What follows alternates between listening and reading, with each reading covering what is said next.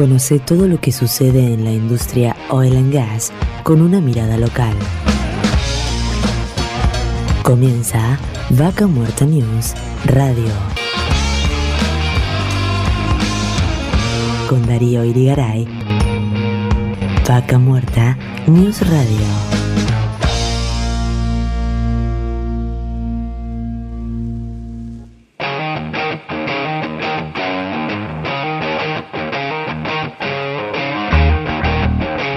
Hola, hola, hola, hola, gente linda, ¿cómo están? Qué rápido que pasó esta semana y ya estamos con ustedes de nuevo. Estamos transitando la edición número 68 de la segunda temporada de Vaca Muerta News Radio. Me presento, soy Darío Irigaray y los acompañaré por las próximas dos horas. Hoy vamos a estar compartiendo varias entrevistas de interés. Como sabrán, la actividad no se detiene y continúa incrementándose y eso significa que los desafíos continúan en Añelo para una comuna que no se le incrementan las regalías a pesar de que están en el epicentro de un desarrollo que sigue creciendo. Milton Morales, intendente de Añelo, hoy nos va a contar sobre la actualidad y las problemáticas que deben enfrentar cada día, temas recurrentes como la infraestructura, agua, energía, cloacas y también vamos a estar hablando del tema radares que viene tela para cortar. Docentes y policías no consiguen alquilar en vaca muerta. Los altos valores de las rentas no permiten ofrecer valores razonables al personal de las fuerzas y de educación que necesitan radicarse en Anielo. Vamos a estar hablando con César Paredes de Inversión Vaca Muerta que están impulsando soluciones para estas necesidades puntuales.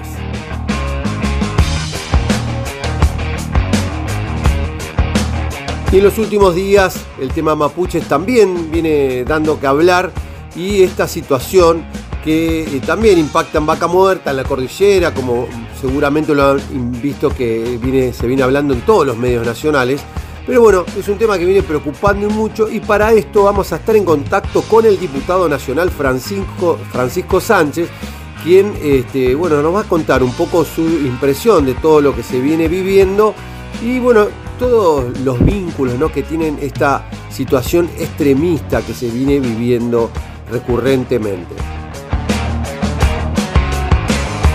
Para finalizar, vamos a compartir una entrevista con Marcelo Rucci, secretario general del Sindicato de Petróleo y Gas Privado de Río Negro, Neuquén y La Pampa, la cual realizamos el jueves pasado, antes de la asamblea que se desarrolló en Añelo este viernes, y vamos a charlar con él de temas concretos como la seguridad, los contratos on call, cómo se precariza el trabajo y sobre una mejora salarial que acompañe realmente la inflación, dado que la última vez se arregló un 80%, que fue como realmente un montón, y la, la inflación lo pasó por arriba. Así que bueno, ¿cuánto será el nuevo incremento que se va a estar discutiendo? Lo cierto que hasta febrero iban a llegar como un 80% de, de incremento salarial y ese valor se quedó corto. En minutos ya arrancamos con la primer entrevista. Aunque antes les quiero contar, como siempre, estamos saliendo en Neuquén Capital por Radio Continental en el 88.3 MHz. Nos pueden escuchar en Radio 10 en el 98.5 MHz y también nos pueden sintonizar en Radio del Plata en el 100.9. Estamos en la frecuencia del 105.3 en el corazón de Vaca Muerta por Radio 10 Anielo. Y en Rincón de los Sauces, como siempre, nos sintonizan en el 105.5 MHz por Radio Arenas. Recuerden que nos pueden encontrar en Spotify para reproducir el programa completo desde la primera edición. También nos pueden seguir por las redes sociales en Facebook, en Twitter, en LinkedIn Instagram, donde nos encuentran como Vaca Muerta News. Y actualmente más de 120 mil personas se nutren de la información que compartimos a diario. No olviden suscribirse a YouTube, donde podrán disfrutar de muchas de las entrevistas que hoy, hoy estamos compartiendo. Las hacemos durante la semana y ahí las pueden ver en vivo. Suscríbanse, tilden la campanita y ahí al toque van a enterarse en su celular cuando estamos transmitiendo. Quédense ahí en unos minutos seguimos con más Vaca Muerta News Radio.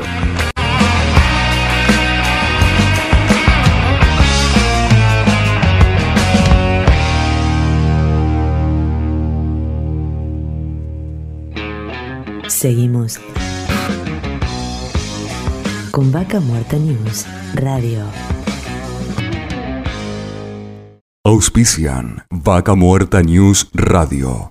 Pan American Energy, ExxonMobil Argentina, Petrol, Shell Argentina, Colegio de Ingenieros del Neuquén, Asperue y Asociados, Sindicato de Petróleo y Gas Privado de Neuquén, Río Negro y La Pampa, Río Neuquén Distrito Industrial, Complejo 1 Chañar, Hotel Cian, Huenelén, Vaca Muerta.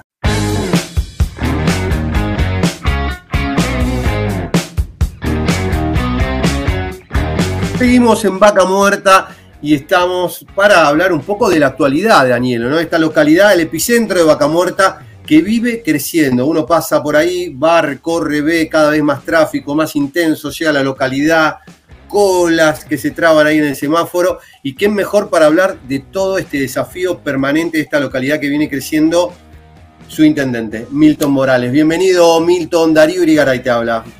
Hola Darío, ¿cómo te va? Bueno, un saludo enorme para vos y para toda la audiencia. Muchísimas gracias por, conectarte con nosotros y darnos la posibilidad de contarnos un poco de este desafío que, viven ahí día a día. Cómo viene avanzando la infraestructura, ¿no? Siempre imagino de atrás, pero ¿qué lo que más hoy se ha podido avanzar? Bueno, realmente nosotros tenemos un gran desafío muy importante en nuestra localidad, porque la actividad se ha sentado de lleno aquí en Añelo somos un nodo estratégico para el desarrollo de toda la actividad y eso no significa obviamente las problemáticas que trae aparejado un crecimiento de la magnitud de la que hemos tenido nosotros en los últimos tiempos en el hielo, sobre todo en lo que es los servicios básicos, ya sea con el tema del agua, de la luz, del gas, de las cloacas.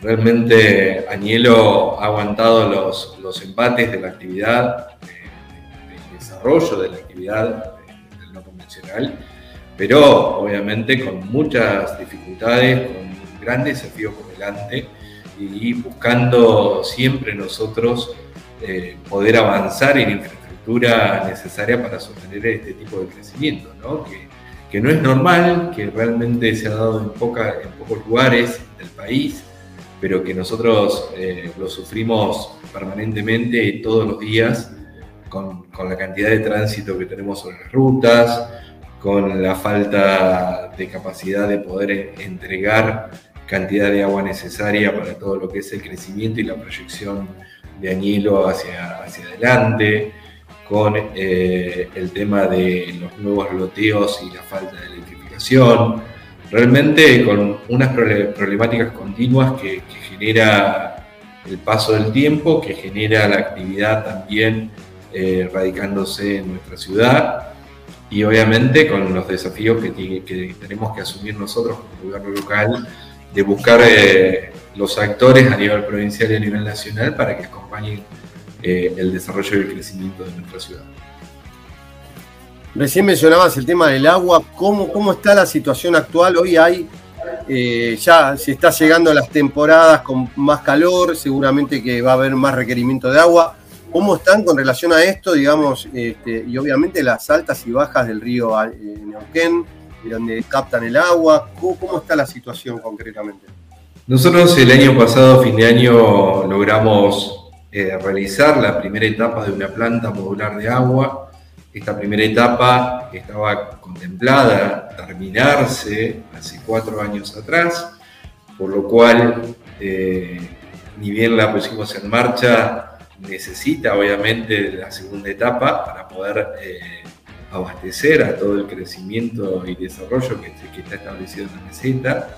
Este es un gran desafío que tiene el gobierno municipal y es donde necesitamos mayor cantidad de recursos eh, a disponibilidad del Estado municipal eh, para poder proyectar y para poder ampliar esta, esta planta que, vuelvo a repetir, es modular. Nosotros pusimos en marcha el primer módulo eh, un módulo que debería haber estado en funcionamiento hace cuatro años atrás, por lo cual el retraso es bastante importante y es donde necesitamos mayor injerencia o mayor eh, celeridad, eh, tanto en el estamento del gobierno provincial como nacional, para poder avanzar en la construcción del, del segundo módulo para poder tener eh, la cantidad de agua necesaria en la proyección que tiene hielo en materia de crecimiento. Y en esto concretamente, como estás diciendo, va a haber faltante de agua, ¿van a llegar a pesar de todas estas dificultades de poder llegar a, cubrir o, van a estar con, inconvenientes nuevamente? Nosotros calculamos que vamos a llegar bien este verano a contemplar eh, la necesidad de agua de la zona urbana. Vamos, creo que vamos a andar ahí muy ajustados, pero vamos a andar bastante bien. Esperemos, son los cálculos que venimos haciendo. Pero a pesar de esto, obviamente nos preocupa porque nosotros estamos desarrollando mayor cantidad de lotes en los cuales vamos a necesitar el servicio del agua y es más que necesario poder avanzar en materia de agua, en materia de electricidad también, eh, en lo que son nuevos nodos eléctricos de distribución en la zona urbana para poder eh, abastecer a cada uno de los vecinos que eh, que están en la localidad radicados, que hoy tienen la posibilidad de tener un lote, pero que necesitan los servicios básicos para poder avanzar. Y en, este sentido, bueno, justo tocaste el tema de electricidad. Hay, este, ni hablar de tema cloacas, eso todavía es algo lejano pensar en cloacas. Realmente para nosotros ha sido muy difícil, muy difícil. Eh, hemos generado los proyectos ejecutivos necesarios, Hemos hecho las presentaciones en el gobierno provincial y en el gobierno nacional sin ningún tipo de respuesta todavía y realmente nos preocupa muchísimo. Es una de, las grandes falencias que hoy tiene el desarrollo de la meseta. Comentamos que tenemos un suelo muy duro, poco permeable en la meseta, donde hoy eh, lo que tenemos eh, de toda la población que tenemos en la meseta son eh, pozos, pozos ciegos, eh, y no tenemos red de cloacas y esto nos complica, ¿no? Eh, puntualmente para un normal desarrollo y para, obviamente para ser eh, previsores de la cantidad de población que está pensada en radicarse en, en el mediano plazo o en el corto plazo sobre la en, este sentido, bueno, como vos contabas, donde esto también incrementa los costos, ¿no? no es lo mismo tener cloacas que tener un pozo negro que tiene que, que, está hecho sobre cemento indio, como me han contado, que no filtra nada, es como si tuviéramos un tanque este, donde vamos guardando todos los residuos cloacales y tiene que venir un camión a, sacarlos, este, lo cual eh, prácticamente es un sistema que no, no, no, no funciona como tal de un pozo filtrante, es un pozo donde acumulan prácticamente. Totalmente. Eh, es impresionante cuando uno ve lo que ha crecido Añelo, ¿no? Donde sí ya traspasó lo que parecía lejano la ruta 17, ya creció para el otro lado, donde se van este, asentando nuevos emprendimientos comerciales. Eh, y eso uno que va, uno que va seguido, ¿no? Digo, yo me imagino la gente que por ahí no vino hace dos, tres años a y viene y realmente se ve un crecimiento impactante. ¿Cómo ha crecido, por ejemplo, el tema comercial? Si, vos ves hoy, imagino que a nivel de licencias comerciales se debe ir incrementando. ¿Cómo, cómo están viendo ese crecimiento? Bueno, es una de las, de, las aristas que tiene este crecimiento que nos ha permitido también sostenernos a lo largo del tiempo. Eh, a nivel económico, el Estado municipal, eh, su mayor fuente de recaudación ha sido las licencias comerciales eh, y obviamente de todos los empresarios que han apostado y que se han radicado en nuestra ciudad a lo largo del proceso de transformación de hielo. Nosotros hemos pasado de tener eh, alrededor de 11 o 12 comercios a tener alrededor de más de 100 comercios en total que ejercen el comercio eh, en, en todo lo que es la zona urbana y por supuesto todo lo que va generando también las empresas de servicio que prestan servicio para la actividad. Sí, realmente uno va viendo ese crecimiento y lo va viendo también en la gente en la hora pico, ¿no? ¿Viste? Cuando vuelve la hora del campo y ves los negocios explotados, ves todo ese movimiento en la ciudad. Y esto ha hecho que también se intensifique el tránsito y, en esta línea eh, nos cuentan que han implementado el tema de radares en las zonas. Contamos un poco sobre esto. Bueno, esto tiene que ver obviamente con una dinámica permanente que tenemos en el tránsito sobre la ruta tiene que ver con el tema de cuidar nuestra población y cuidar, obviamente, el tema de, eh, del tránsito vehicular sobre la ruta, el tema de las velocidades, y la cantidad de accidentes que hemos tenido en estas rutas, que son muy complejas, en las cuales el deterioro de la ruta también en algunos sectores es muy complejo y que nosotros necesitamos cuidar tanto a nuestros pobladores como a aquellos que transitan hacia Hielo y van de regreso también a las zonas del Alto Valle. Eh, fue el mecanismo que, que, encontramos para nosotros bajar un poco la velocidad de los vehículos de tránsito sobre la ruta 7 y 17 y que esto nos permita ordenar un poco el tránsito, bajar la intensidad de la velocidad sobre la ruta, sobre las rutas abiertas y bajar la peligrosidad que generan las rutas nuestras hacia la zona del Valle o hacia la zona del Rincón de los Sauces o hacia la zona de Cutricú y Hoy puntualmente, ¿dónde están colocados los radares? Los radares están sobre ruta 7, 17, hacia Cotracó Plaza Wingul, ruta 7 hacia San Patricio de Chañar, ruta 7 hacia eh, Rincón de los Sauces y 17 seguramente una vez que eh, se termine con eh, la circunvalación que, está establecida y que anunciaba eh, el gobernador de la provincia hace un, par de días atrás. Claro, hoy ya están en funcionamiento estos radares, se están multando a la gente, es simplemente para empezar a tomar información por el momento, ¿cómo, cómo está la situación? Nosotros por ahora venimos tomando información, seguramente que ya a partir de los próximos días comenzamos con el tema de las multas, eh, para poder, obviamente, el tema del cuidado, sobre todo de, la gente que transita sobre la ruta, del cuidado de nuestra población, del cuidado de la gente que visita Hielo eh, permanentemente por cuestiones de trabajo, eh, y también, ¿por qué no?, los, los vecinos que viven en el sector de, chacras, en el sector de parcelas, que está hacia la, vera de la ruta. Te iba a consultar, también imagino que van a tomar, tener la información de, la cantidad de vehículos que ingresan en forma certera, porque hoy es un número que por ahí, viste, uno especula y se entran tantos vehículos, este, también poder conocer esa cantidad de vehículos que están entrando cuando se arman esas este, extensas colas, sobre todo por el semáforo. Totalmente, totalmente. Yo creo que, ese es uno de los datos más relevantes que vamos a tener. Eh, que, nos va a generar obviamente una proyección en, materia de seguridad, en materia de tránsito y del cuidado del tránsito vial sobre la zona de la ruta 7, sobre la, sobre ruta 17, para trabajar tanto con la policía como con vialidad provincial en lo que son los proyectos a largo plazo que necesitan hielo sostener eh, debido al crecimiento que, paulatino que vamos teniendo. ¿Los radares son fijos o son móviles? Tenemos radares fijos y móviles, de los, de los dos tipos. Tenemos algunos fijos sobre ruta 7 y 17 y tenemos el, móvil que, está permanentemente en diferentes puntos de, la localidad. ¿Esto se avanzó en convenio con alguna empresa que se dedica a esto o son propiedades de la municipalidad?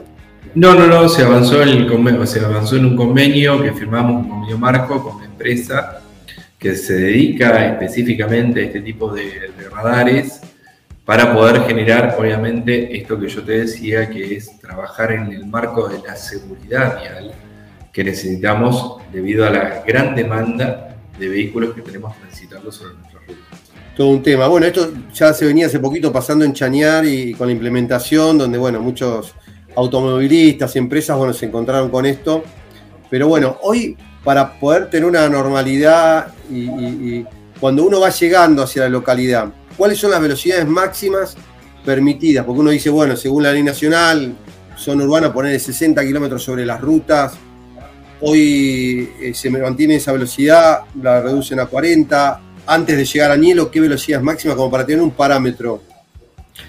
Las velocidades van a estar establecidas obviamente de acuerdo a la legislación provincial porque son rutas provinciales, entonces van de acuerdo a la normativa provincial.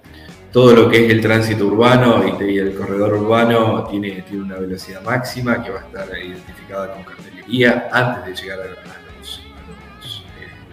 las postas de, toma de velocidad, eh, con el tema de radares. Van a estar identificadas obviamente como corresponde eh, hay velocidades máximas de acuerdo al lugar y a la zona de, tránsito de la ruta que son de 60, algunas que son de 40 y otras que son mínimas de, 30 kilómetros por hora en la zona urbana. Bien, bueno, todo esto va a estar informado, así que, que hay que prestar atención, obviamente con toda la cartelería. Para finalizar y como nota de color, contanos un poco sobre el parque lineal, que digamos esto por ahí para la gente que sale a pasear, a caminar y disfrutar ahí en Añelo, sobre la meseta, poder tener esta mirada, disfrutar de unos mates, el atardecer hermoso que, se, uno puede perfilar sobre el horizonte, digamos, hacia el sur, este, que se da con esos colores increíbles. Este, ya está terminada en su totalidad. ¿Cómo está esta obra?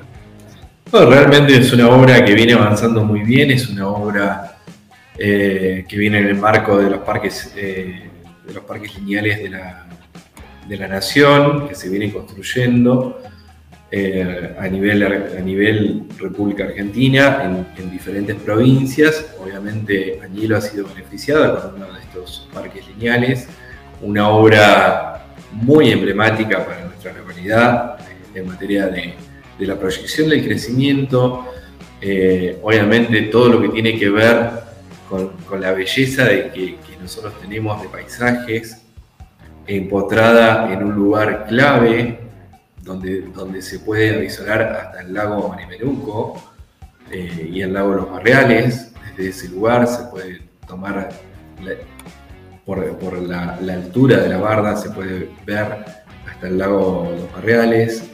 Eh, y se alcanza a ver un cachetito del lago Marimenuco.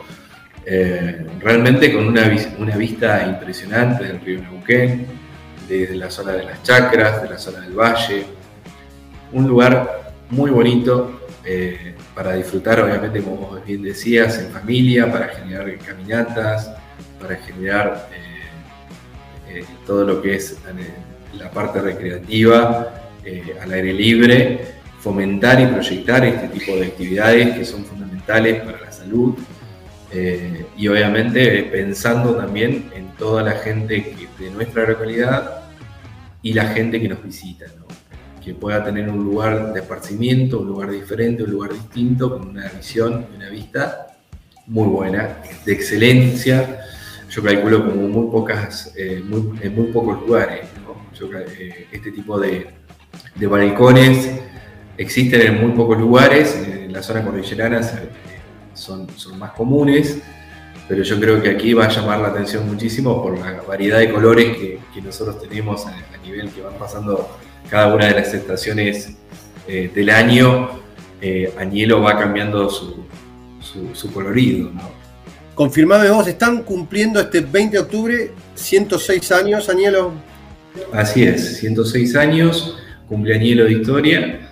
El acto protocolar lo vamos a hacer el día 21, el día 21, donde vamos a contar seguramente con la presencia del gobierno provincial, de funcionarios del gobierno provincial y donde seguramente eh, en materia de, presencia de, autoridades del gobierno nacional. Milton, muchísimas gracias por el, por el espacio. No, por favor, gracias a ustedes por la comunicación. Estábamos en contacto con Minto Morales, intendente Danielo, hablando de la actualidad, de todas estas cosas que, vienen sucediendo, de los radares que tanto estaban interesados en saber, a cuidarse, a respetar todas las normas de tránsito, la cartelería que está perfectamente indicada para poder eh, transitar toda esta zona que está caliente, llena de vehículos, explotada, eh, así que a tratar de respetar todo y bueno, y toda esta infraestructura ¿no? que viene necesitando y en el marco de este aniversario que se viene ya en días, ahí en la localidad de Danielo, este 20 de octubre van a estar festejando los, su 106 aniversario, donde también seguramente van a haber varias novedades, donde van a estar inaugurando este, unas salas de capacitación y otras obras que tanto requieren la localidad. Y seguimos con más Vaca Muerta News.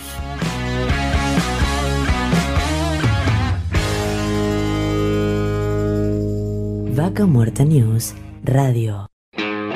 Seguimos con Vaca Muerta News Radio.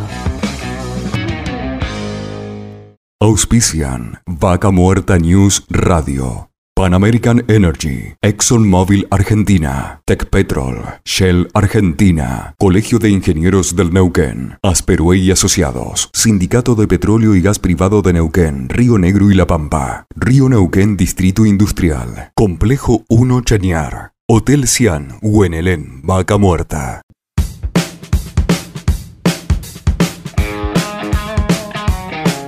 Una de las complejidades que Vaca Muerta trae a diario es el tema de personal público que se tiene que erradicar en las distintas localidades donde impacta este importante desarrollo. Policías, educadores, ¿sí? docentes que necesitan eh, una vivienda a un valor razonable, ¿no? Y con esta problemática realmente se hace cuesta arriba buscar una solución. Pero en este momento estamos en contacto con César Paredes de Inversión Vaca Muerta, este consultor eh, inmobiliario que nos va a contar un poco lo que se está haciendo en este sentido. Bienvenido César, Darío Irigara y te habla. Buen día Darío, ¿cómo estás? Muy bien, gracias por el contacto. Y bueno, contanos un poco sobre esta problemática que obviamente yo me imagino un docente que va a querer radicarse en Añero y le dice, no, te sale una casa 180 mil pesos cuando por ahí en, otras ciudades, en otras urbes, por ahí se puede alquilar por 50. ¿Qué, qué soluciones están trabajando? A ver, este problema no solo se da para la parte educativa o la parte de la policía, se da para la gente que también va en búsqueda de una oportunidad laboral y se quiere radicar en Añelo. O sea, hoy el, el ofrecimiento de las empresas y la necesidad de las empresas es bastante importante en cuanto a personal. Imagínate que llega un montón de gente a querer encontrar una oportunidad laboral y bueno, se encuentra con este inconveniente. Nosotros diariamente, por ser una inmobiliaria que estamos radicada allá, tenemos en el orden de 10 o 12 llamadas eh, diarias eh, buscando alquiler y la realidad es que hoy ya estamos muy complicados en cubrir, en satisfacer las necesidades de las empresas y que imagínate de los particulares. Eh, en función de esto y en, algunas reuniones que hemos podido tener con, el señor intendente Danielo y con el Consejo Deliberante, nos han pedido que también alentemos a las empresas a, este tipo de inversión. O sea, si bien es otro nicho, sigue siendo un muy buen nivel de renta. Este, en líneas generales. Eh, los alquileres son buenos valores en la media del país. Se sigue manteniendo esto de poder ir actualizando el valor de alquiler porque sigue siendo un alquiler temporario ya que la gente va a probar.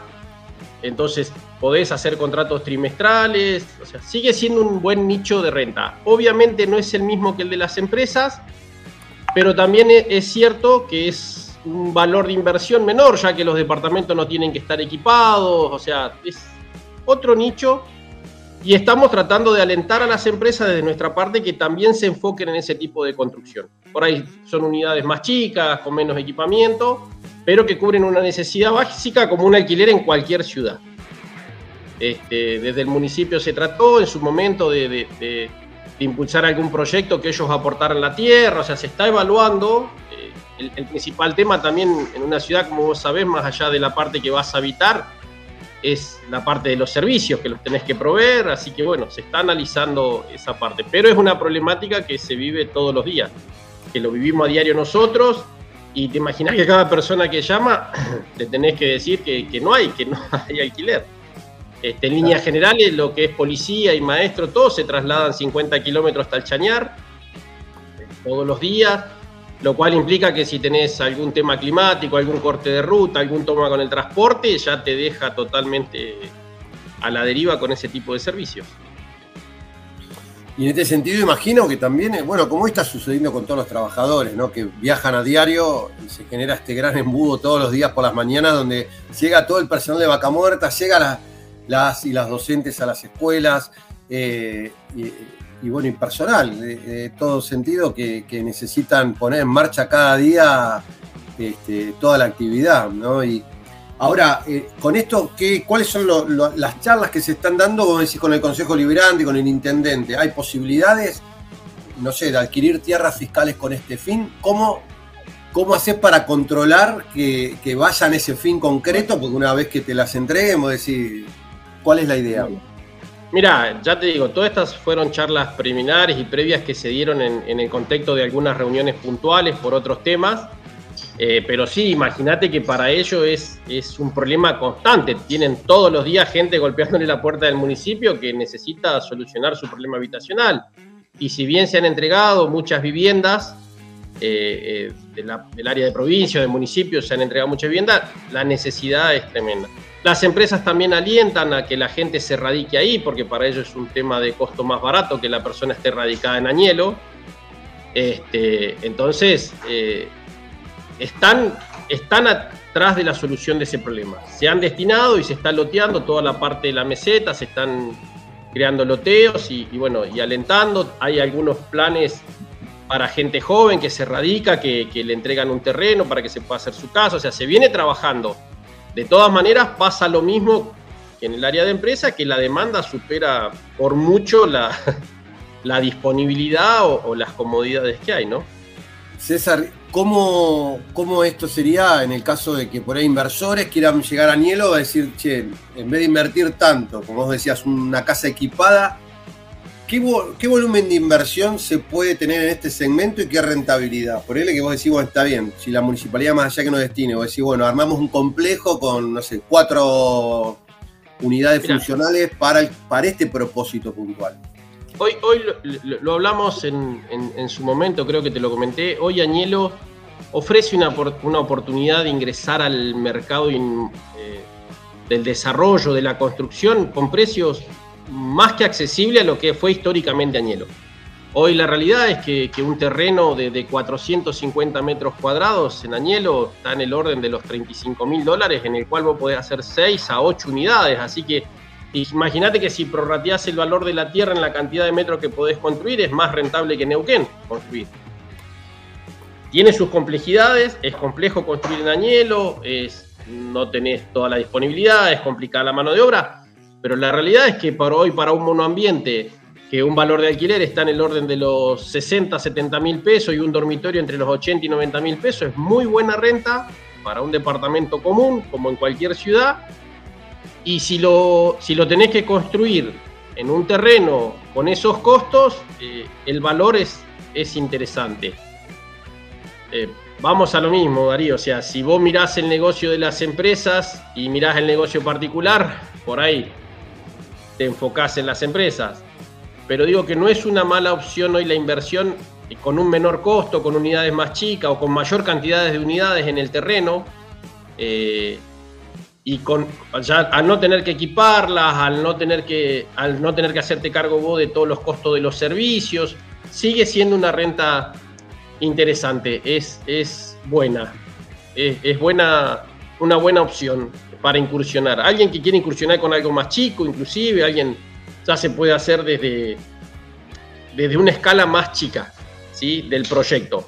Podés hacer 6, 8, 10 monoambientes, en, un terreno de 450 metros cuadrados, lo cual te da una rentabilidad más que importante con respecto a la inversión que tenés que hacer.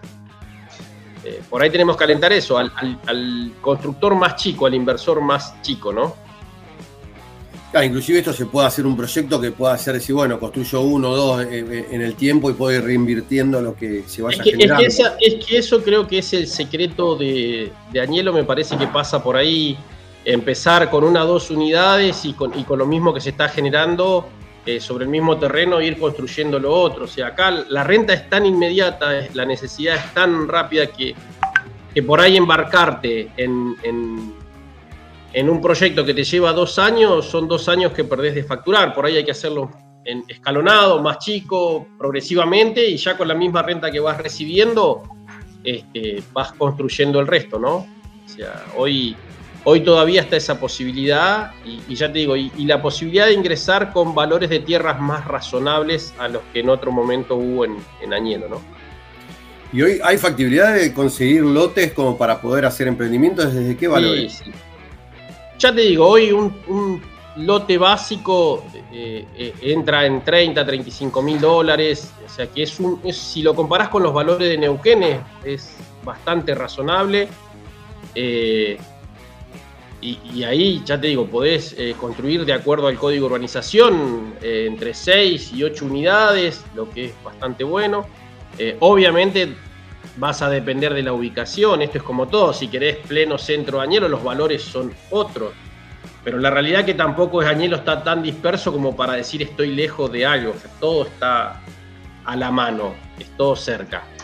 Este, y bueno, eh, eso, o sea, hoy hay que, plantear ese desarrollo también porque es una problemática, es una necesidad.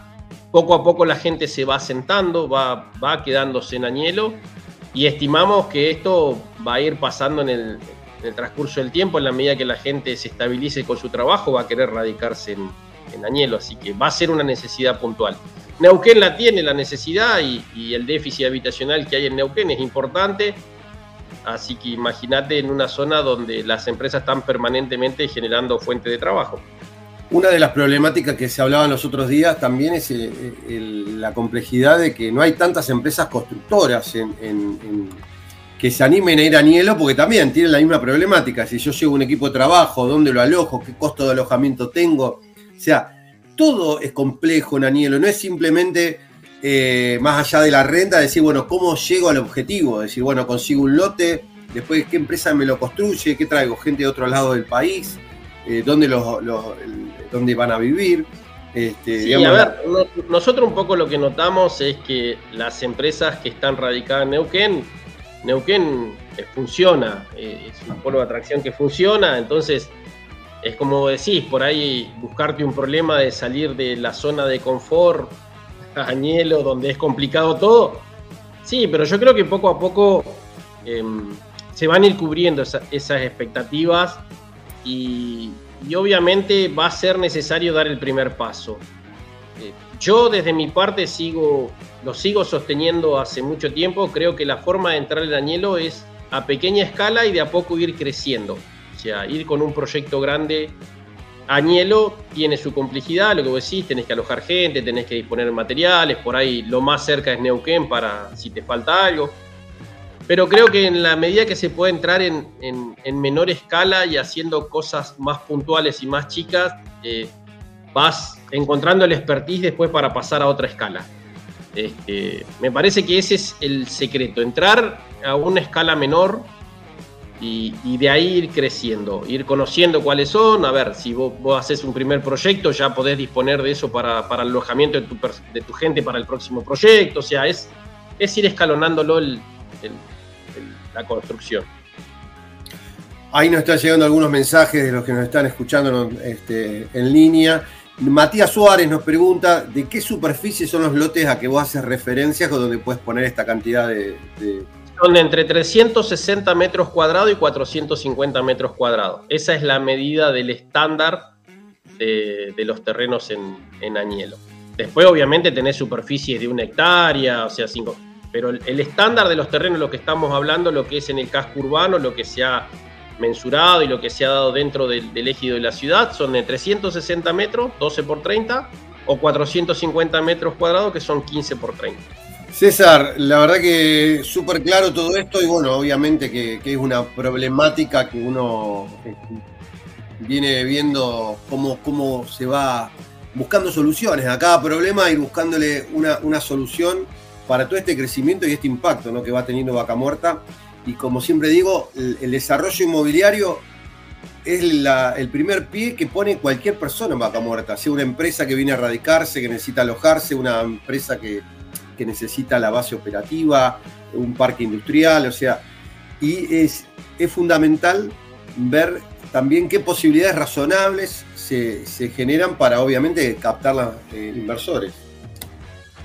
Eh, sí, a ver, como toda, como toda ciudad que crece al ritmo de la industria, eh, excepcionalmente en este caso Añelo, eh, vos necesitas comercio, necesitas empleado de comercio, necesitas lavandería, necesitas una peluquería, necesitas lo, normal que necesitas en cualquier ciudad. Tengamos en cuenta que la gente que se aloja ahí, que, es donde nosotros tenemos el foco puesto o es nuestro mayor fuerte, que es alquilarle a las empresas los departamentos, en esos departamentos vive gente que, transcurre sus días y su vida en Añelo los 14 o los 7 días que le toca hacer su trabajo y que tiene tiempo libre y que obviamente después necesita, como todo, un comercio, una peluquería, una lavandería, o sea, hoy se necesita todo.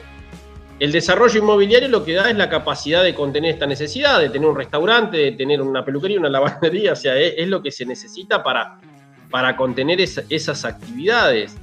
Este, entonces, sí, necesitamos eso. Hay dos o tres proyectos importantes que, se han reiniciado en este último tiempo, que vienen a, aportar metros cuadrados, pero bueno, la necesidad realmente pasa por, por muchos eh, por muchos faltantes, ya te digo, desde locales comerciales, desde departamentos para los maestros, para la policía, para la gente normal que es empleado de comercio, este, a nosotros nos encontramos hoy que propietarios que tenían casas alquiladas se las piden a los inquilinos para equiparla, para, para alquilársela a una empresa, o sea, queda a la deriva gente que tenía solucionado su problema, hoy no lo tiene. Y ya te digo, lo vivimos día a día con, no, no te quiero mentir, pero son 10, 12 llamados al día de, de gente buscando alojamiento particular o algún lugar donde vivir.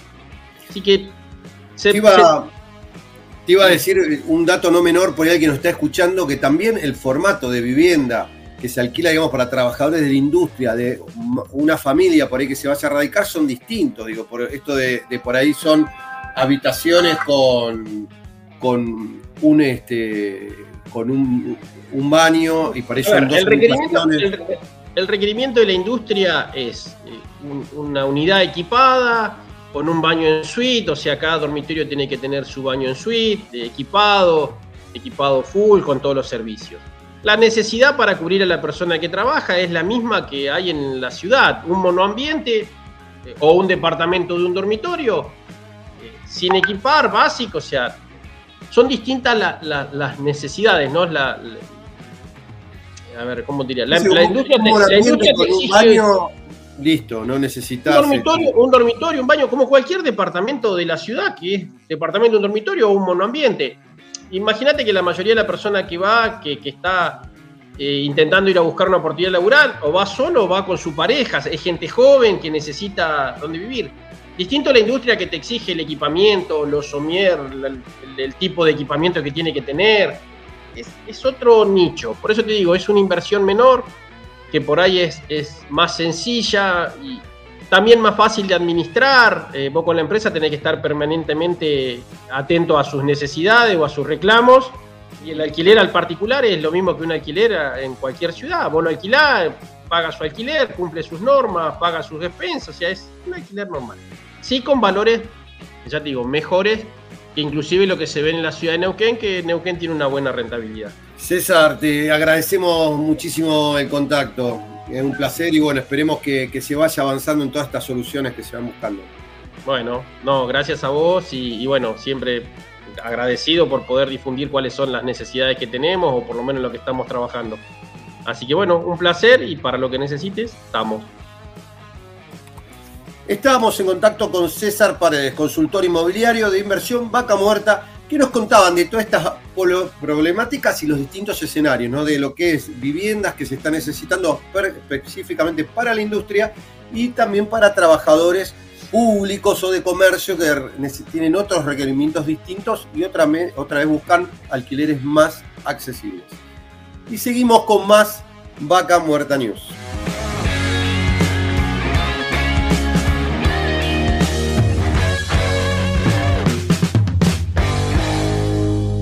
Vaca Muerta News Radio. Seguimos con Vaca Muerta News Radio. Auspician Vaca Muerta News Radio. Pan American Energy, ExxonMobil Argentina, Petrol, Shell Argentina, Colegio de Ingenieros del Neuquén, Asperue y Asociados, Sindicato de Petróleo y Gas Privado de Neuquén, Río Negro y La Pampa, Río Neuquén Distrito Industrial, Complejo 1 Chañar, Hotel Cian, Huenelén, Vaca Muerta.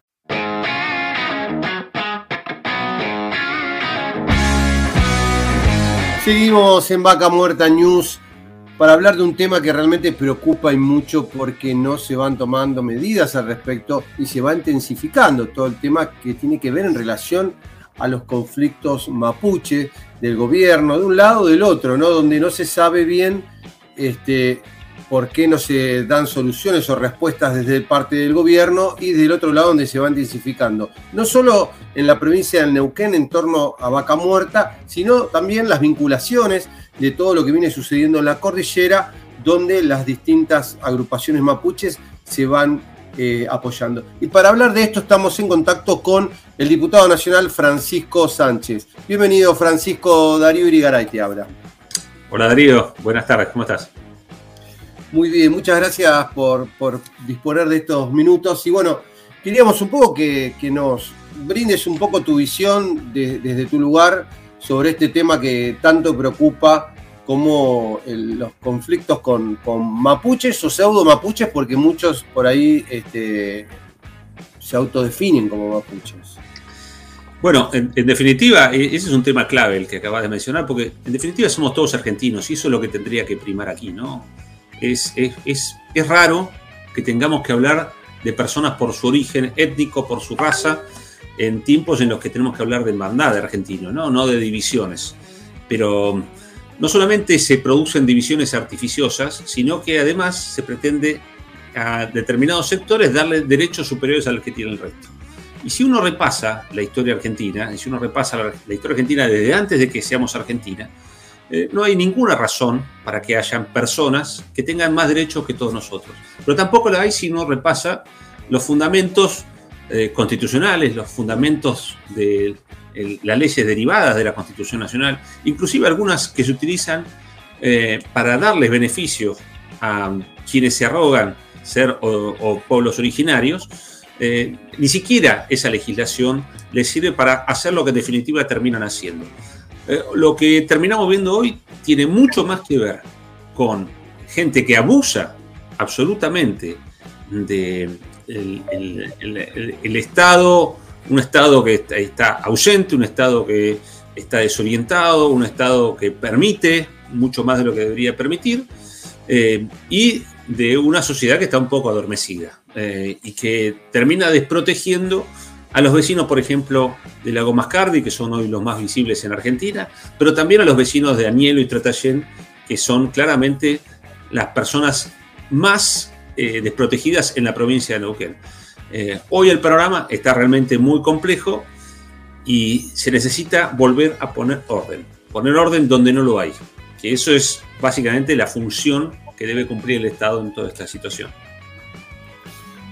¿Qué opinás sobre la provincia de Neuquén que tendría que de alguna manera dar respuesta al tema de entregarle la personería jurídica a todas las comunidades que las han entregado, tal fueran un club de fútbol? O sea, cualquier persona que va y se presenta y dice, che, voy a presentar una asociación, que eso no indica que le van a dar la tierra, simplemente, pero la provincia no avanza ni en ese paso con algunas este, comunidades, que es el gran reclamo que uno por ahí escucha acá en Neuquén y después sentarse a ver, decir, bueno, nos sentamos a, hacer el reglamento territorial que se viene dilatando y dilatando y dilatando y no dando respuestas.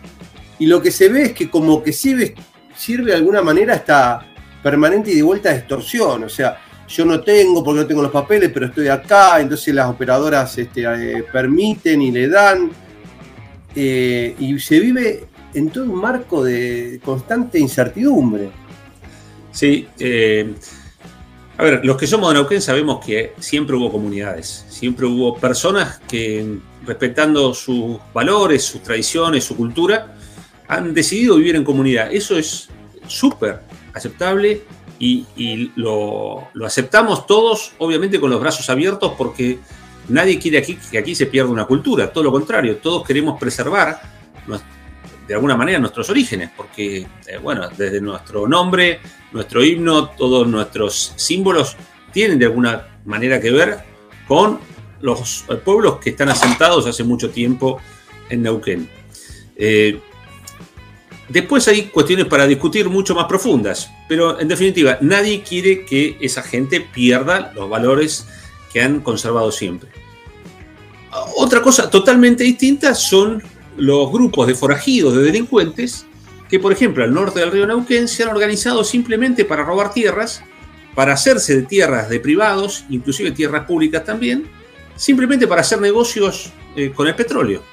Hasta que se descubrió la tecnología para explotar vaca muerta, no había reclamos territoriales, eh, ni de ninguna comunidad, ni de ningún tipo, al norte del río Neuquén. ¿Dónde aparecieron? Cuando apareció esta tecnología para explotar vaca muerta. ¿Cuál es la ecuación que nos da simplemente una ecuación muy sencilla que podemos interpretar con mucha velocidad? Simplemente gente con intereses económicos. No les interesa en absoluto eh, reivindicar, cultura, ni tradiciones, ni nada. Se ponen la vincha, se ponen un poncho, simplemente cuando tienen que sacarse una foto tienen que ir a hacer alguna demanda. Pero después, eh, muchos de ellos son señores empresarios, muchos vinculados con eh, altos, altos niveles de la justicia y del gobierno de la provincia de Neuquén y también del sindicato de gas y de petróleo. Es decir, estamos hablando de gente que eh, convive con sectores del poder de Neuquén eh, y se ha beneficiado de esos vínculos eh, económicamente sobre todo. Eh, y entonces, como uno ve esos lazos que se sostienen en el tiempo, también puede entender por qué se les dan a algunas personas que no, nunca han vivido como, comunidad, se les ha terminado no solamente dando el estatus de comunidad, sino que encima se les regala tierra que es de todos los neuquinos y se le da beneficios por encima de los que le corresponde al resto de los neuquinos. Inclusive, no se hace actuar a la, justicia, no se hace actuar a la policía eh, de acuerdo a lo que corresponde según las leyes, sino hay que ver el caso de eh, varias familias en Tratayén y, en Anielo, ¿no? que eh, han sido absolutamente vulnerados y han sido abandonados por el Estado provincial adrede, a propósito. ¿eh? todo para beneficiar a estos delincuentes vestidos, disfrazados de mapuche. Bueno, en este sentido, como vos bien contás, yo estuve en contacto con, varios productores, Daniel, inclusive se ha empezado a poner y darle forma a la Cámara de Productores para poder fortalecerse, porque es increíble la cantidad de denuncias que han hecho, desde eh, denuncias simples de la comisaría y después este, la justicia formal de ir a hacer denuncias donde se repiten las personas que, van generando ataques contra simples productores que en varios, varias situaciones usan la producción para vivir, no es que están eh, generando un gran comercio, ¿no? Hay simples, eh, pequeños productores. Eh, y así sean, Darío, y así sean grandes productores, y así sean grandes poseedores de tierra, valdría lo mismo. La propiedad privada se tiene que respetar en Argentina y se tiene que respetar en Neuquén. No puede ser que un grupo de delincuentes, usando la excusa que sea, digan, bueno, acá este, esto, yo tengo derechos ancestrales sobre esta tierra.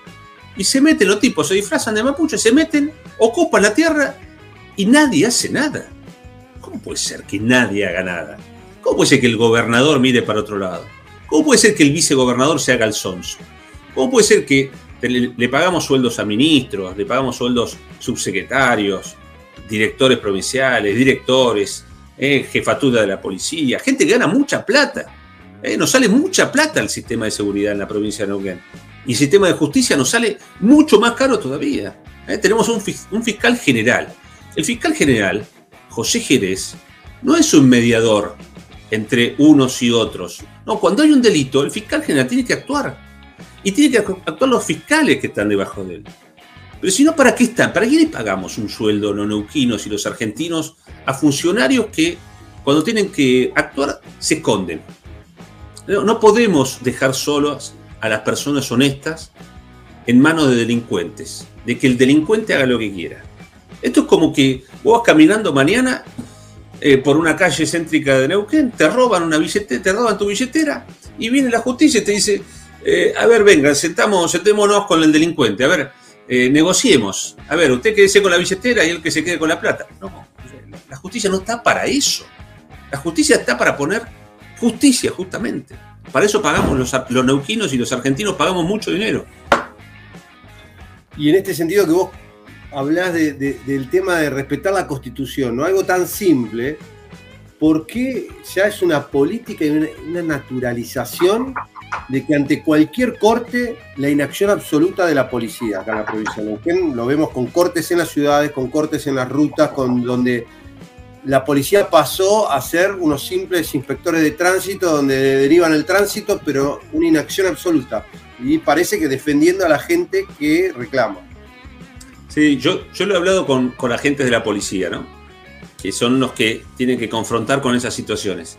y todos están frustrados. Cuando uno eh, eh, está llamado a cumplir con una función y cuando tiene que hacerlo, te dan la orden de que no la cumplas y que hagas otra cosa. En este caso, la policía está llamada a poner orden. Cuando las autoridades de la policía le dicen a su personal que no, que no pongan orden, que se corran a un costado y que hagan de guardianes de quienes cometen el delito. Eso es denigrante contra el policía, contra la gente de policía. Ahora, siendo la cuestión de fondo, es denigrante para todos nosotros sostener un Estado que no está para protegernos. Pagamos muchísimos impuestos y entra muchísimo dinero al Estado para que lo administre un gobernador con el equipo que, él designa, eh, pero para que resuelvan los problemas, no para que jueguen a la demagogia, al populismo, no para que jueguen a este concepto que inventó Jorge Zapac, que se llama paz social ante todo. La paz social lo que significa es el renunciamiento del Estado de sus obligaciones principales. Y es lo que ha aplicado Jorge Zapac en sus ocho años y es lo que ha aplicado Omar Gutiérrez en sus casi siete años de gobierno. Es decir, desaparecer de sus responsabilidades, esconderse cada vez que tienen que poner la cara. Yo me acuerdo, la primera función que tuve como funcionario público fue en el 2011, Pechi me designa como subsecretario de coordinación y me pone a cargo de eh, sacar los lavacoches de la ciudad. Una era esa función, otra era desplazar la feria, estaba a la vuelta obligada, había que desplazarlo. Las dos funciones eran funciones ingratas. Claramente eh, requerían de mucha determinación. Pechi tenía mucha determinación. Pero requería también de funcionarios que tuvieran esa determinación. De que quisieran confrontar y que estuvieran dispuestos a confrontar con problemas. Bueno, nosotros avanzamos. Y de hecho, el lavado de autos se terminó a los tres meses en la ciudad de Neuquén. Eh, había 650 lavacoches. Hoy la gente se olvida de eso. Pero nosotros logramos terminar con una actividad ilícita en el centro de Neuquén, que parecía que no tenía fin. Eh, ¿Cómo lo logramos? Con decisión, como digo. ¿Quiénes fueron nuestros primeros, principales obstáculos? Bueno, el gobierno provincial que nos pedía, que no quería tener conflictos, entonces nos pedía que no avanzáramos con la resolución de eso. Lo mismo aplica a cada conflicto en la provincia de Neuquén. Cualquiera que se lo propone corta una calle, cualquiera que se lo propone corta una ruta, cualquiera que se lo propone consigue planes. Eh, los delincuentes que cortaron la ciudad hace poco, completa, cortaron todo el centro de la ciudad, obtuvieron 300 planes. Y después volvieron a cortar y consiguieron 70 planes más. Planes de 50 mil pesos por mes que no tiene mucha gente que trabaja el beneficio de recibir del Estado y sí lo tiene la gente que quiere, que busca apretar y que logra a través de ese apriete beneficios que se los pagamos entre todos. Bueno, el responsable de eso, primero es el gobernador de la provincia y después son todos sus funcionarios que evidentemente no funcionan. Hace poco tiempo vivimos una pandemia. Argentina parece que fue ayer, pero digo, un año atrás estábamos encerrados. O sea, uno pierde la memoria y como que lo queremos borrar del mapa esto que pasó y que, vivimos, que vivió el mundo, ¿no? Pero particularmente esta decisión de mantenernos encerrados y de justamente personal de salud que, reclamaba lo justo, y creo que todos los argentinos estábamos de acuerdo por el sacrificio que hacían de, estar en, los hospitales ahí en el frente de batalla, y el gobierno mirando para otro lado, negociando con un gremio este, cómplice del gobierno de Neuquén, me hago cargo de lo que digo, pero es lo que vemos todos los días, y de repente nos pasaron más de 20 días. Es como que vivimos en lo que es la industria petrolera, en vaca muerta. Vivimos dos pandemias. Una en marzo cuando se paró cero la actividad y después en abril de vuelta, cuando pasa esto, eh, donde hubo pérdidas millonarias. Y yo digo, las empresas lo aceptaron, las operadoras, las que no recibieron un servicio, no lo pagaron, o sea, las pequeñas empresas fueron las que más sufrieron todo esto.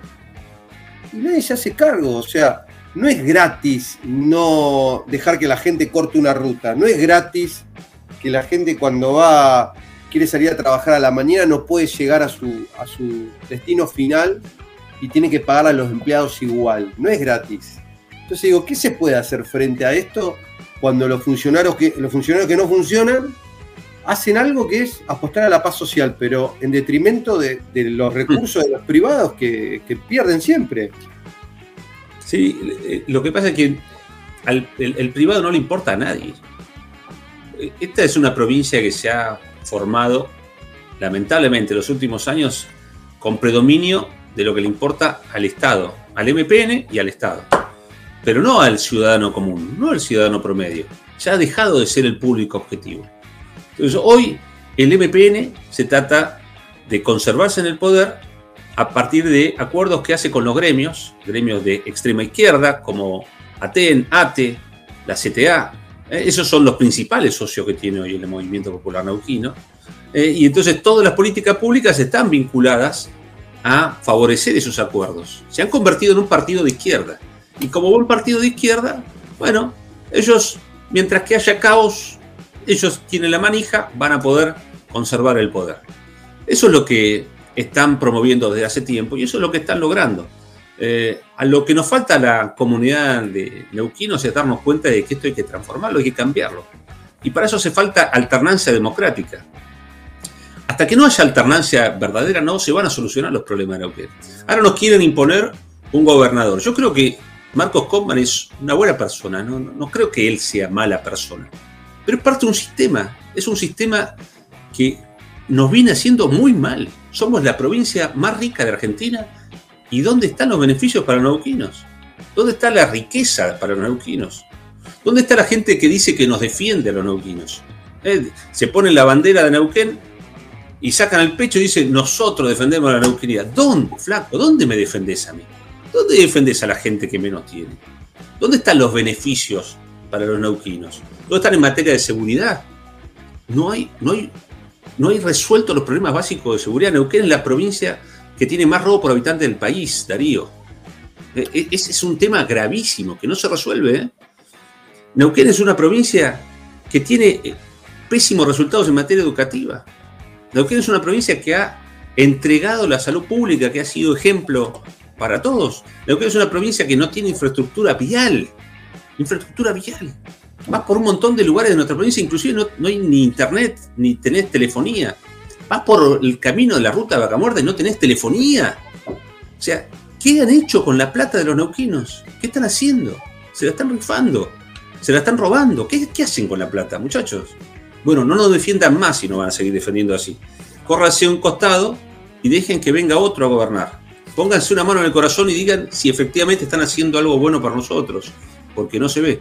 Entonces, son todo el conjunto de problemas que requieren una solución integral. Y esa solución no se la va a dar el movimiento popular nauquino Lista Azul. Sáquenselo de la cabeza. Todo un tema. Bueno, ahí nos metimos un poco en lo político, que en breve, bueno, se van a ir definiendo las fechas, ¿no? Que también van a ir marcando un poco la, agenda de, un verano eh, raro, ¿no? Porque se van a venir en tiempos de elecciones, con un mundial en el medio, con con toda una cuestión este, especial que no, se ha vivido para no acoplarse a las elecciones nacionales. Ahora, en este sentido, ¿vos cómo ves el panorama? Porque decís, bueno, está la parte del MPN, pero tenés otras listas, está este, dentro del MPN está eh, opciones que se están abriendo. ¿Cómo ves vos hoy las posibilidades que tiene Neuquén? ¿Se están perfilando propuestas? ¿Cómo, ¿Cómo estás viendo vos un poco el futuro de eso para Neuquén? Bueno, hay que ser muy autocrítico en estas situaciones, ¿no? Porque si uno ve que las cosas no funcionan y así todos siguen ganando elecciones, uno como hombre de la política tiene que decir, bueno, venimos haciendo las cosas mal y las seguimos haciendo mal. ¿eh? Muchas veces porque el, el, MPN pone la cola, compra voluntades, ¿eh? compran algunos candidatos. Siempre aparece algún candidato por la ventana eh, casualmente promovido con mucho dinero público, con muchísimo dinero, uno los va a ver en cartelerías, en publicidades, uno dice, ¿dónde saca plata este hombre? Y bueno, evidentemente es alguien que pone el NPN para fraccionar a la oposición. Ahora, eso es cierto que viene ocurriendo hace mucho, pero no es lo único que ocurre. Lo que ocurre también es que faltan ideas y falta generosidad en los sectores opositores para sentarse y ver cuáles son los acuerdos para una provincia mejor que queremos.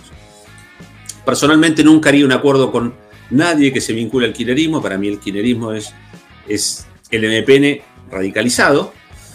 Pero sí hay muchos sectores muy amplios eh, y, diría que no tan importantes en calidad de dirigentes, pero sí que representan a gran parte de la población. La gran mayor parte de la población quiere reglas claras, quiere trabajo, quiere esforzarse, quiere pagar impuestos por algo que valga la pena, quiere que dejen de, de tocar el bolsillo porque sí, para hacer politiquita, quiere que haya realmente oportunidades de progreso para todos, que haya menos impuestos para poder invertir mejor, reglas de juego claras. Bueno, eso que quiere la enorme mayoría de los neuquinos hoy no se termina de discutir en sectores opositores.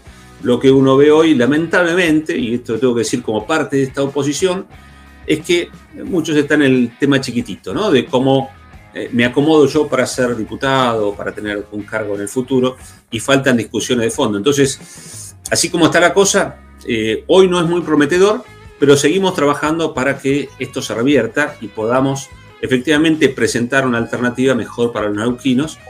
Tengo la esperanza de que lo podamos hacer para estas próximas elecciones. Francisco, te agradecemos muchísimo el contacto y bueno, a tu entera disposición. Bueno, no, gracias a vos, Darío. Un gran abrazo. Abrazo.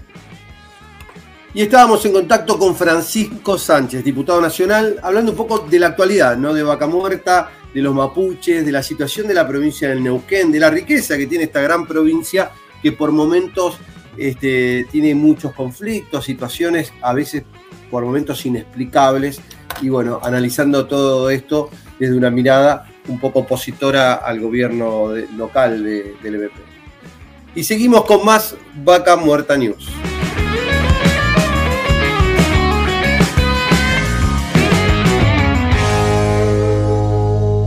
Vaca Muerta News Radio. Seguimos con Vaca Muerta News Radio.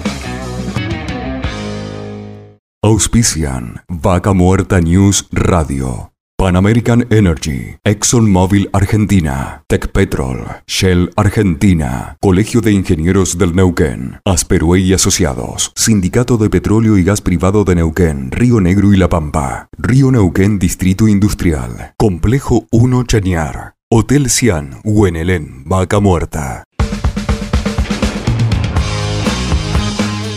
Seguimos en Vaca Muerta News para hablar de temas que siguen preocupando como la seguridad, temas de contratos on call y distintas situaciones que se dan y qué mejor que estar en contacto con Marcelo Rucci, secretario general del gremio petrolero. Bienvenido Marcelo, Darío Irigara y te habla. ¿Cómo estás Darío? Buen día. Buen día. Queríamos que nos cuentes un poco porque bueno, sabemos de esta asamblea para, para informar a los trabajadores.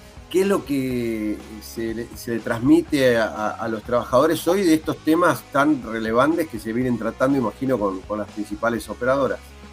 Tenemos varios temas. Tenemos el tema de la seguridad, que es un tema que preocupa muchísimo, y sobre todo aún con lo que nos pasó hace pocas semanas atrás con ese compañero de refinería. Eh, lo venimos planteando en cada estamento de gobierno, en cada lugar que, hayan órganos de, de, supervisión y de control y de responsabilidades sobre esto, por supuesto que con las cámaras, y vemos que la situación no, no, no, no tiene avances, ¿no?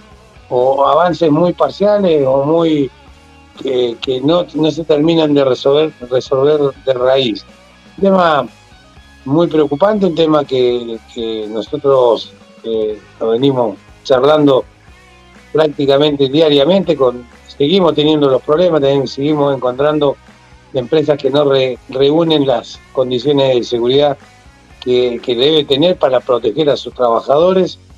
Eh, esto, esto es responsabilidad de las operadoras también, que son los que son los que justamente permiten que estas empresas trabajen en sus yacimientos.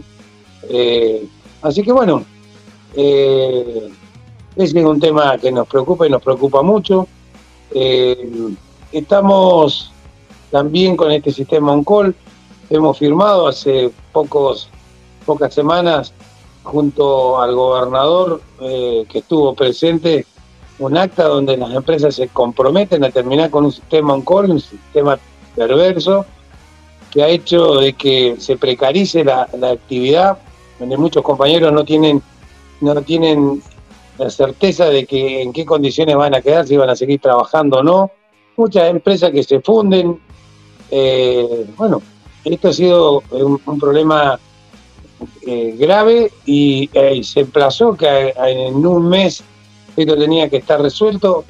Hemos llamado a cada una de las empresas que están en este sistema on-call y nos han manifestado que no han sido citados por las productoras para cerrar este tema, para hablarlo. Eh, o sea que a 15 días, a mitad del plazo que tienen, todavía no, no, han llamado. Así que bueno, eh, los tiempos de las empresas, las dilaciones y todo este tipo de cosas llevan a que en algún momento termine eh, explotando por algún lado, ¿no? Y después tenemos un tema salarial.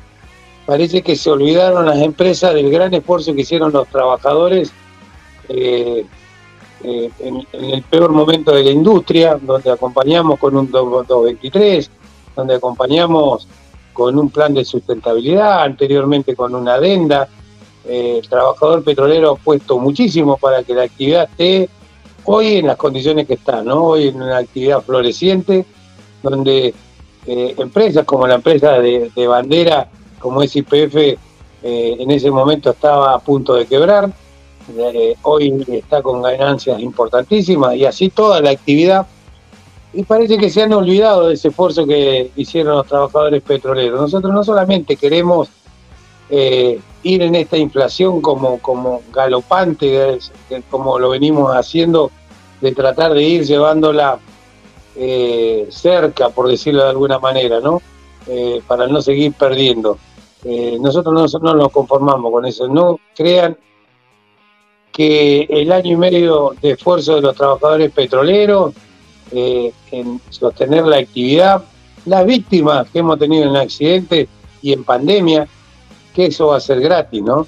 Hoy la, la, la industria está en una posición totalmente diferente y creo que lo menos que puede hacer es reconocerle a sus trabajadores eh, todo el esfuerzo que hicieron. Así que eh, estamos esperando respuestas, esperemos que las tengamos hoy. Y si no, mañana vamos a tener una asamblea dura, ¿no? Vamos a tener una asamblea donde vamos a decidir qué camino vamos a seguir.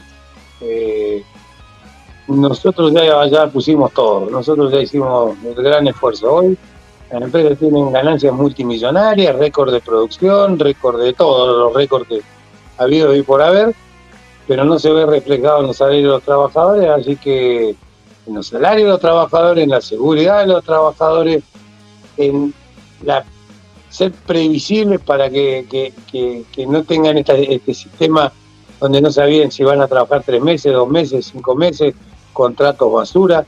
Eh, así que la respuesta la tienen las productoras. Eh, hoy esperamos esas respuestas, de no ser así, vamos a entrar en un plan de lucha, ¿no? Volviendo un poco al tema de seguridad, Marcelo, creo que es un tema que se, que se viene hablando y mucho por todas las situaciones que se vienen dando, desde el reciente trágico incidente que, sucedió en la refinería de, de, de Cutralcó y Plaza Winkle, donde ahí en Nao eh, se, todavía no se sabe a ciencia cierta qué pasó, y bueno, tantos otros accidentes que terminan en manos de la justicia, y por ahí lo que primero se conoce es lo que cuentan los trabajadores, las situaciones donde por ahí eh, le faltan implementos, bueno, nosotros veíamos, ese che, no tenían espuma para pagar las cosas como corresponden, o, las cosas que fueron trascendiendo en estos días. Y, a veces preocupa porque saben que si vuelven a su casa los trabajadores, es evitable. ¿Cuánto hay de, por, ahorrar un mango de esta situación? Sí, lo peor de todo que terminan aduciendo eh, tanto las empresas como la justicia como un error humano. Y por supuesto que va a ser un error humano si no tienen los elementos de seguridad que deben tener, si no tienen las condiciones de seguridad que deben tener. Eso lo tiene que proveer eh, las empresas de servicio y lo tiene que exigir y chequear las productoras. Obviamente que si te mandan a trabajar con herramientas o con cualquier cosa que no esté en las condiciones que tienen que estar, eh, termina siendo un error humano, ¿no? Pero eh, esa es la fácil para escaparle a, las responsabilidades, el error humano. El error, humano se produce porque no están dadas las condiciones que deben dar las productoras y que deben dar las empresas de servicio. El caso de Raquiduan, una válvula en mal estado, una válvula que estaba tirada en el fondo de, unos contenedores, y obviamente que era lo único que tenían para poner y le exigían que tenían que sacar ese trabajo, pusieron una válvula donde terminó con la vida de un compañero y después aducen que es un error humano. Pero si la, la herramienta de trabajo, los materiales de trabajo están en las condiciones que están, no es un error humano, es un error de responsabilidades que tienen que asumir lo que tienen que asumir y en esto la justicia tendría que ser un poco más firme, ¿no? El final eh, tendría que ser un poco más firme, porque si no, nos vamos por la más fácil, ¿no? Y acá se han perdido vidas, eh, que no es poca cosa. Esto parece, que cuando, cuando hay un accidente aéreo que fallece el piloto, bueno, fue error del piloto, ¿viste? Y, y de repente, bueno, también hubo un chico hace poco que cayó de 14 metros de altura, que tuvimos la, posibilidad de entrevistarlo, que se salvó de milagros, porque hubo otra persona que cayó de 5 metros y creo que quedó parapléjico o no puede caminar, o sea, no sé si, va a poder recuperarse, pero este chico, 14 metros de altura y se están tirando, por lo que estuvimos viendo, de récord, la pelota uno a otro porque no saben qué falló, si no se le hizo el mantenimiento adecuado al sistema de seguridad, si falló el, este, este, este, implemento desde la firma, ¿viste? cada uno le va tirando la pelota a otro como para ir delintando responsabilidades. Pero digo... acá es una carrera por producir, una carrera que no tiene límites, eh, por sacar el trabajo de la manera que sea. Eh, y eso viene de arriba. Esa es responsabilidad de arriba. Si los de arriba quieren producción, quieren los récords que quieren, tienen la seguridad que deben dar, que corresponde que deben dar porque son personas. Yo te digo, en esto te soy muy sincero, ¿no? Cansa, tiene un límite. Tengo la responsabilidad de representar 25.000 compañeros. No tengo ningún compromiso con ninguna de las empresas. O cumplen con lo que tienen que cumplir o nos van a obligar a ir a la cancha, nos van a obligar a, que esto lo tratemos de otra manera. Nosotros hemos dado los pasos que corresponden dar. Hemos sido eh, muy conscientes y, hemos sido orgánicos en dar los pasos que hemos tenido, lo hemos planteado donde lo tenemos que plantear. Hasta acá no vemos avance.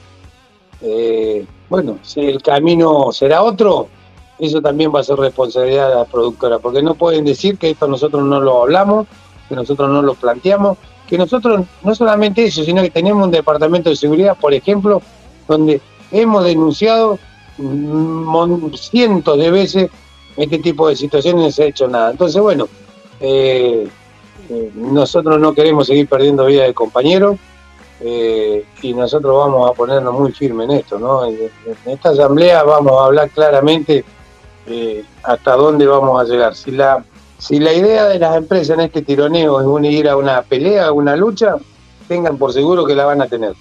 La van a tener porque como ya te digo, nosotros tenemos los argumentos, tenemos la razón, hemos sido coherentes y hemos ido por el camino que correspondía y no hay respuesta, bueno, tendremos que ir por otro camino. Así que esto, esto lo vamos a hablar mañana, ¿no?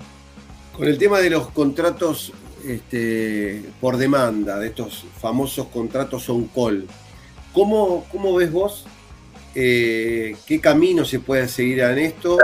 y obviamente que las empresas necesitan también previsibilidad para poder trabajar mejor, que la gente esté descansada y no estén esperando, la llamen a las 3 de la mañana para prestar un servicio. Eh... lo que es peor, deban a cualquiera prestar cualquier servicio. Compañeros que no tienen conocimiento de tareas que no han hecho nunca, los mandan a hacer. Y las empresas, en una situación como la que están las empresas on call, cualquier tarea que le den, salen a hacerlo. Eh, por la necesidad económica de sostener a sus trabajadores, de sostener su empresa, de sostener eh, su trabajo. Pero esto ha llevado a que pase un montón de accidentes.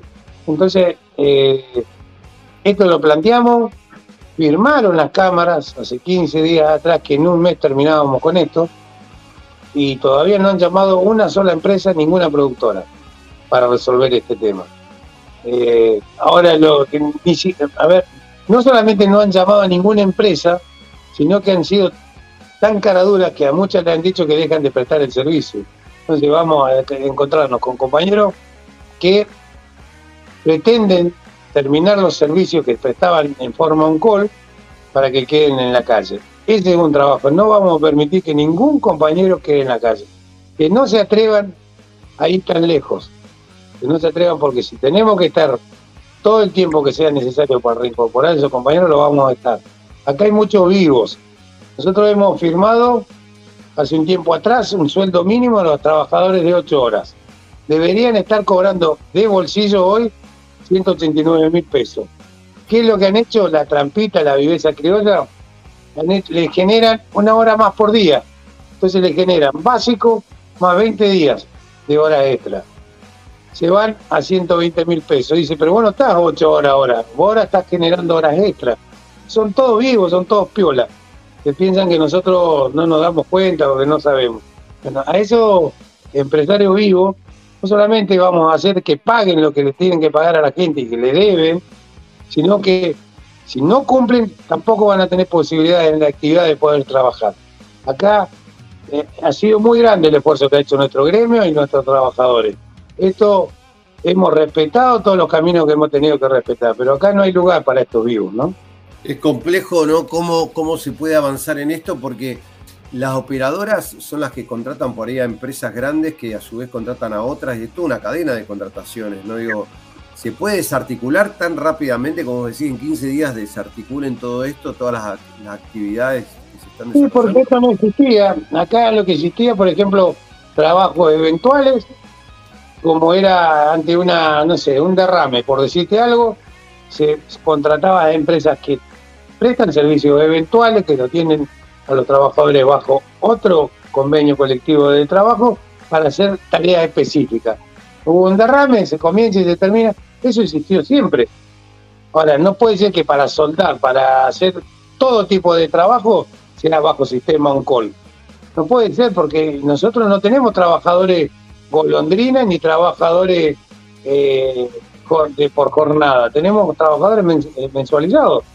Entonces, ¿qué, ¿qué empresa puede resistir si durante un año trabajan cuatro o cinco meses. Terminamos con dos problemas. Terminamos con la empresa y sobre todo las pymes fundidas y terminamos con los trabajadores en la calle. Entonces no hay ninguna solución para esto. No es una solución, es un solo beneficio para uno solo, ¿no? Que son en este caso son las productoras. Y acá tenemos que pensar en todo. El otro día, Marcelo, vos sabés que este tema de los on-call tiene tantas aristas negativas que incluso, vos fíjate que a las empresas hoy el mayor problema que tienen es con el, como demoran hasta los pagos, digo, todas las, problemáticas que tienen hoy las empresas, me contaban que como les, les pagan a largo plazo, hoy tenés posibilidades de vos de que hagas facturas créditos, te las tomen y te las, te las adelanten, ¿viste? Como para poder generar un financiamiento más cercano del dinero que antes de cobrarlo. Por ejemplo, la presentaste hoy y bueno, 30 días antes poder hacerte el dinero. Todas las empresas son call o, o gran parte no pueden acceder a eso porque, porque facturan por cada servicio. No mensualizan la facturación. Y como el sistema ese de factura de crédito tiene un mínimo de ponerle de, 300 mil pesos, si es una acción concreta chiquita, el monto es chiquito. Entonces en algunos casos no llegan y no pueden entrar en eso, o sea que ni para financiarse les sirve. No, pero ni tampoco para, por ejemplo, para hacer una, pedir un préstamo en un banco porque no tienen contrato. Exacto. Eh, están tan perversos, están tan, eh, a ver, acá hay cuatro o cinco cráneos dentro de la industria que vienen, que vienen por, por, por, todo. Eh, y acá nosotros tenemos que tener equilibrio. Nosotros hemos tratado de tener el equilibrio que tenemos que tener, hemos colaborado, hemos ido a la par, pero hoy se olvidan, ¿no? Hay cosas que se olvidan rápidamente y nosotros no nos olvidamos. El trabajo, el esfuerzo, el sacrificio que hicieron los trabajadores petroleros cobrando el 40% no es gratis no fue gratis, ni quedó en el olvido. Eso que se lo saquen de la cabeza las productoras. Quedamos que era una situación difícil nos acompañamos. Hoy la situación de la actividad es otra. Se tienen que acordar del esfuerzo que hicieron los trabajadores. No solo el esfuerzo que hicieron cobrando salarialmente 40-50% de su salario. Perdimos más de 80 compañeros en pandemia. Así que no se crean que nosotros tenemos la memoria corta y que no nos olvidamos. Acá van a tener que dar respuesta. No hay otro camino. No estoy acá ni asumí la responsabilidad de ser secretario general del sindicato para ceder nada de mis compañeros. Absolutamente nada. Tenemos la razón y tenemos los argumentos. Así que vamos a ir a fondo. Vamos a fondo. Marcelo, y, para finalizar el tema, obviamente, que, hoy impacta en el bolsillo de todos los argentinos, que es la inflación, y esto que ya no es pedir un aumento de sueldo, sino que, que los sueldos acompañen la inflación, siempre se viene de atrás. ¿Qué valores están manejando? Porque digo, hoy ya pensando que en el 2022 vamos a estar superando los, el 100% de inflación. ¿Qué van a manejar para el Nosotros terminamos en el mes de febrero la paritaria anterior. En ese momento yo dije que para la próxima paritaria íbamos a ir no menos del 70%. Casi me cuelgan. ¿Te acordás? Bueno, terminamos cerrando en el 80%, 79-80% la paritaria con cláusula de revisión. Y así todo es poco. Entonces te podés imaginar que si un tipo como yo, soy un laburante, vemos que esta situación está desbordada y no tenemos la posibilidad de tener un cálculo en un país previsible, tiramos a ver dentro de nuestras posibilidades cuál puede ser la inflación, mucho más un economista, que son los que trabajan para eso, ellos saben en qué va a terminar esto. Entonces, es muy difícil hablar de si yo te digo, vamos a ir por un 10, vamos a ir por un 20, vamos a ir en la próxima paritaria por un 100, capaz que me quede corto todavía. Entonces, esto es, esto es mes a mes, esto es, es muy corto el tiempo, porque no solamente tenemos inflación, sino también tenemos devaluación. ¿Cómo se ha devaluado el billete de 500, el billete de 1000? Eso ha sido devaluación. Y eso es, también parte de, lo que ha perdido el trabajador petrolero en su salario. Marcelo, te agradezco muchísimo el contacto y bueno, esperemos que, se puedan avanzar en todos estos temas que, son recurrentes y obviamente necesario resolver. Bueno, ojalá, ojalá lo podamos resolver. Nosotros tenemos en el día de hoy una reunión con las cámaras. La, la asamblea se hace sí o sí. Esperemos que sean razonables las cámaras cuando vengan a dar respuesta. Y si no, mañana vamos a decidir el camino que vamos a seguir. Lo que no vamos a hacer es entregar ni la dignidad ni entregar absolutamente nada de las conquistas de los trabajadores petroleros. Nosotros nos eligieron para defender eso y lo vamos a hacer a capa y espada. Que no tengan duda los compañeros. Marcelo, muchísimas gracias. No, gracias, gracias, a vos por tomar. Y estábamos en contacto con Marcelo Rucci, secretario general del gremio de petroleros privados de Río Negro, Neuquén y La Pampa, para hablar de todos estos temas tan relevantes como es la seguridad, los contratos on call y eh, acomodar el tema salarial que a pesar de que en su momento habían, entre comillas, hecho un buen acuerdo, se terminó alejando de la realidad que hoy nos toca vivir en Argentina con una inflación que va a rondar en este año 2022 el 100%. Y seguimos con más Vaca Muerta News.